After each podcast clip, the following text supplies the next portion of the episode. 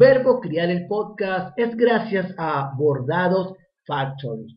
Son más de 15 años bordando lo que tú quieras en la tela que lo requieras. Síguelos en Instagram, arroba Bordados Factory. MB Streaming. Servicios de cuentas streaming premium para ti y toda tu familia. Disfruta de Disney Plus con tus niños, Netflix, Amazon Prime Video, Spotify, YouTube, HBO Go y más. ¿Que estás en Venezuela y necesitas pagarlo en bolívares? Es posible con MB Streaming. ¿Que quieres nada más un mes, dos meses? Es posible contratarlo. Así que anda, síguelos en Instagram, arroba mb.streamingoficial. Construyetuexito.com. Allí encontrarás todo el contenido de la Escuela del Éxito y de la Escuela de Coaching de la Corporación GBH. Transforma tu vida, conoce el éxito, prepárate para ello y conviértete en un coach de vida y practicante PNL y Milkis Este de Caracas, distribuidores autorizados en Caracas para que puedas disfrutar de los helados artesanales Milkis y de las cotufas acarameladas. Al mayor, al de tal, super precios, Milkis Este de Caracas en los dos caminos.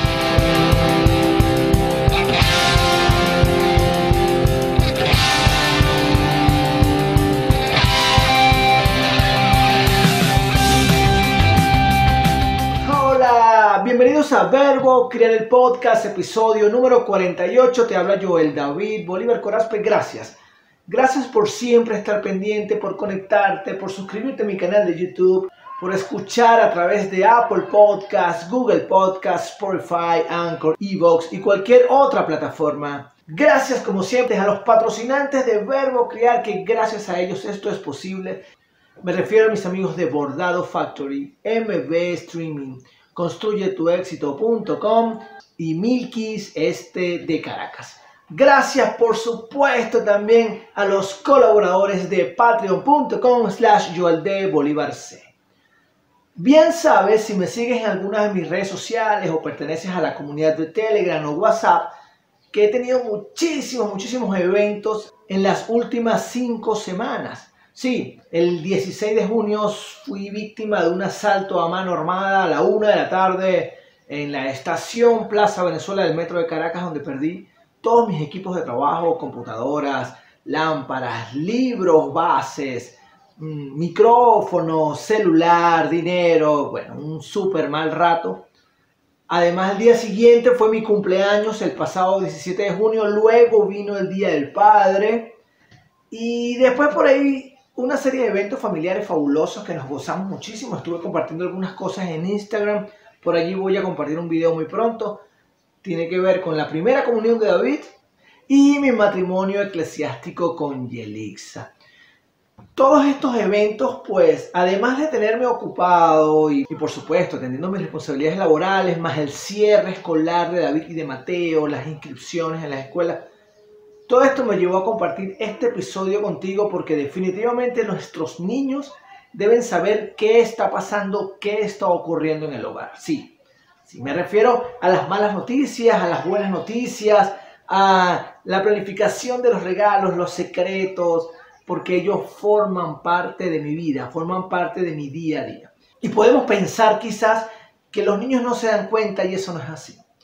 Los niños son muy intuitivos, nuestros niños nos conocen muchísimo y ellos saben cuando alguna situación me entristece, me molesta. Ellos muy bien saben leer mis mensajes a través de la corporalidad. Ellos nos conocen así como nosotros a ellos. Así que esto de mm, tú eres muy niño para que lo entiendas, eso, eso no va.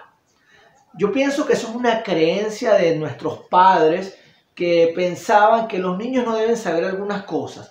Yo lo que sí puedo y me atrevo a compartir contigo es a que los niños deben manejar cierta información según su edad, según su desarrollo, porque el cómo darle una mala noticia a un niño de cuatro años es muy diferente a cómo hacerlo con un adolescente. ¿Ok? Entonces, ellos han de saber, ellos tienen el derecho a saber qué está ocurriendo con mi familia, en mi casa, en mi hogar. Y como siempre lo digo, es como yo lo pienso y por eso lo comparto contigo. El, el día del asalto fue un momento muy, muy, muy triste para mí, para mis hijos, para mi esposa, para mis personas cercanas, a quienes por cierto les agradezco enorme todo el apoyo. Hicimos una rifa y recaudamos dinero para el premio. Felicidades al ruso, a José Luis que se ganó el, el premio único de la rifa. Bueno, mis hijos ese día se sintieron muy tristes y cada uno lo demostró según su edad, según su experiencia, ¿no? según su, su entendimiento de la situación. Cuando yo llego a casa esa noche, ya yo había llamado por teléfono para avisar en mi casa que, que me habían robado, que había perdido todos mis equipos y que tuve un, un medio pequeño secuestro allí dentro de las instalaciones del metro. Y para que mi esposa, por supuesto, supiera mis hijos se dan cuenta de lo que pasa y Yelix se les hace saber pues que me robaron. Cuando yo llego me toca explicarles y definitivamente mis hijos estaban también muy movidos, se sentían muy mal por lo que me habían pasado. Ellos saben lo que es un robo, ellos ven televisión, aunque tú nunca lo hables.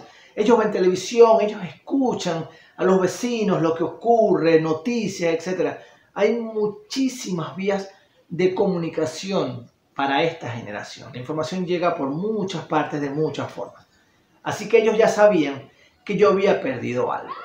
La primera pregunta que recibo de mis hijos más pequeños fue si los malos tenían pistola. Entonces fíjate cómo ya ellos se van creando una historia sin conocer detalles. Yo les conté, por supuesto, lo que me pasó, lo que me ocurrió. Recuerdo que Mateo le marcó mucho cuando le contaba que uno de los maleantes me tomó por la cara para que le mirara la cara, para mirar los ojos fijamente. Y mi hijo me dice, bueno papá, cuando vayas a hablar con la policía le dices que te agarraron por la cara, por el cuello y le cuentas todo. Para David también, por supuesto, es más, hace poco me enteré que él abrió un chat eh, con sus contactos de la consola de, juego, de videojuegos, donde hacía saber que se sentía triste porque me habían robado para conversarlo, ¿no? Entonces, fíjate cómo, eh, sin yo hablar con ellos directamente y decirles exactamente lo que yo viví, todo, todo el, gran susto que viví, todo lo que pasó por mi cabeza durante más o menos 30 minutos, ellos también se conectan y viven de alguna forma lo que sucede. Entonces yo no pude llegar, yo no pude llegar y decirles cualquier cosa, pero sí tener en cuenta que la historia que le cuento a Mateo no puede ser la misma de David porque Mateo tiene 5 años y David va a cumplir 11. Además estaba mi super sobrina en casa ese día, esa noche, que por cierto, creo que ese día fue, esa noche, recibí el regalo, el abrazo más divino que había podido recibir de mis hijos, de mi sobrina, de mi esposa en los últimos meses. Después vino el cumpleaños, entonces pasé la mitad del día con el tema de la denuncia, etc. Y me toca llegar a contar por qué yo no estaba en la casa cuando llegó mi mamá, suegros, eh, mis cuñadas, que vivimos acá en mismo edificio y compartimos todas estas actividades familiares. Y me tocó entonces contarle a mis hijos que bueno, que tuve un retraso, me atendieron, tuve que contar lo sucedido, firmar y hacerles saber un poco, cómo, además que era la parte interesante de la historia de cómo yo hablaba con la policía y cómo ellos van a hacer para recuperar lo que perdí. Viene el Día del Padre, fabuloso, sorpresas, comida divina, especial, eh, me hicieron dibujos, regalos, me decoraron eh, una pared de la casa con cosas creadas por ellos, dibujadas, coloreadas por ellos. Hacerles saber que me hacía feliz compartir y celebrar un Día del Padre, porque gracias a ellos yo tengo la bendición de ser papá de que, y de que cada día aprendo, pues también les hago saber lo orgulloso que me siento de ser papá y de ser el papá de ellos primordialmente. Todo lo demás, involucrarlos. Mira, vamos a casarnos. Bueno, Mateo me dice, bueno, papá, pero ¿cómo que te vas a casar si tú estás casado con mi mamá? No, bueno, para quien no lo sabe, yo me casé por civil en el año 2009, en el noviembre del 2009. David nace en diciembre del 2010 y hay fotos, ¿no? Hay un registro fotográfico donde Mateo y David saben que Yelix y yo nos casamos. Entonces, explicarles que, bueno, que nos vamos a casar por la iglesia, que vamos a bendecir nuestro hogar, que le vamos a dar, entregarle toda nuestra familia, nuestra fe, nuestro amor a Papá Dios, y que lo vamos a celebrar en la iglesia, en la iglesia de la parroquia donde estudia David y que ahora va a estudiar Mateo, eh, eh, no tiene precio, no tiene precio contarles, hacerles saber cómo nos sentimos, ellos darnos sus ideas y bueno, qué vamos a hacer para el matrimonio. Entonces además tuvimos la oportunidad de llevar a cabo la primera comunión en el mismo evento eclesiástico, o sea, es decir, el, era un matrimonio, primera comunión, por supuesto esto lo conversamos con, con el diácono, con el padre Guillermo, que ellos, pues Wilfred y Guillermo, súper, súper abiertos para, para hacer de esta celebración familiar algo único.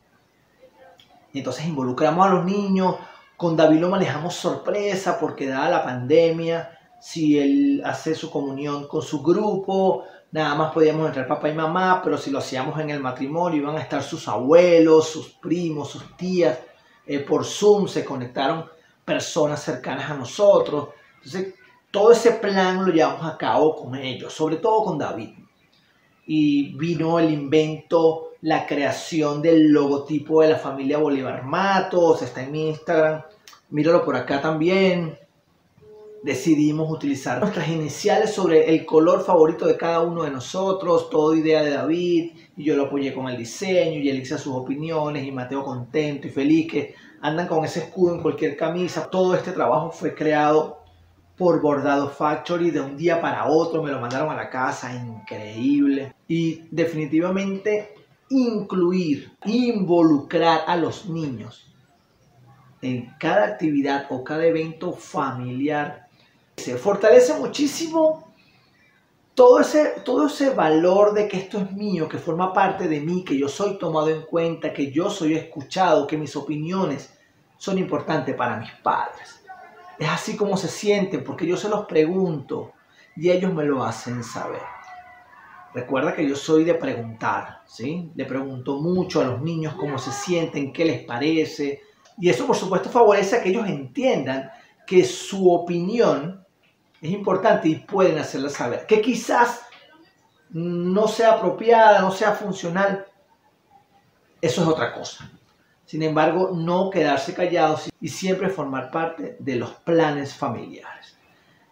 Ahora, es verdad que hay cosas que no debemos decirles a los niños. Sí, hay algunas cosas que no debemos decirle a los niños. Y es más, esto lo busqué en Google, cosas que no le debo decir a los niños tan sencillo y estoy súper de acuerdo con esa primera lista que me aparece. La voy a leer. A los niños no se les dice no sirves para nada. No se les debe decir debes ser como tu hermano o como tu hermana. No debemos utilizar amenazas. A los niños no se les dice mejor no hubieras nacido o tampoco decirles debería darte vergüenza hablar así. A los niños no se les dice no llores. A los niños no se les dice siempre, no se les dice nunca. Y a los niños no se les miente. Y todo esto que acabo de decir, toda esta lista que acabo de compartir contigo de las cosas que no se le dicen a los niños, también aplica para nosotros, para los adultos. Ahora, todo lo que te sucede a ti día a día, cuéntaselo a tus niños, pregúntales, ¿Qué les parece? ¿Qué opinan? ¿Qué, qué les pareció? ¿Qué pueden agregar? ¿Qué pueden crear? ¿Qué, ¿Qué aprenden de allí? Cuéntale tus cosas, cuéntale no solo lo que logras, cuéntale lo que tampoco logras, cuéntale de tus frustraciones, cuéntale, hazle saber que somos humanos, que no somos perfectos. Eso no nos, eso no nos quita autoridad, eso no nos hace menos personas, al contrario, les enseña que somos humanos y que podemos equivocarnos. Los niños se frustran muy rápido porque nosotros somos muy exigentes, porque a veces creemos que nada debe salir mal y resulta que muchas cosas de nuestra vida salen mal o muchas cosas de nuestra vida salen como no las esperamos. Entonces dale, comparte con ellos cada una de tus vivencias, cada una de tus experiencias, hazle saber cómo te sientes, hazle saber de tus emociones, comencemos a enseñar la gestión de emociones, la alegría, la rabia, la tristeza, el asco, el miedo. Eso no nos quita nada. Eso les fortalece a ellos porque ellos están creciendo y recuerda que lo que tú dices es lo más importante porque tú eres la mejor persona del mundo. Gracias por acompañarme hasta el final. Gracias a MB Streaming quienes hacen posible disfrutar de pantallas premium en mi hogar. Gracias a Milkis Este de Caracas por permitirnos disfrutar en Caracas de los helados maravillosos, divinos Milkis, de las cotufas acarameladas. Gracias a construyetuexito.com donde seguimos formando coaches de vida y practicantes PNL, donde estamos creando y ofreciendo la ruta del éxito, donde siempre hay espacio para transformar nuestras vidas. Y por supuesto, gracias a Bordados Factory, a mis amigos de Bordado Factory, por siempre estar para mí. Lo que tú quieras bordar, recuerda, Bordado Factory. Nos vemos la semana que viene, el domingo. Reactivamos ya de una vez toda esta dinámica semanal. Aunque tengo ganas de cambiar esto para la semana. Voy a hacer una encuesta. Vamos a hacer una encuesta a ver qué día lanzamos el podcast, porque algunas personas me han pedido que lo hagamos los lunes. Vamos a analizarlo bien. Chao, chao.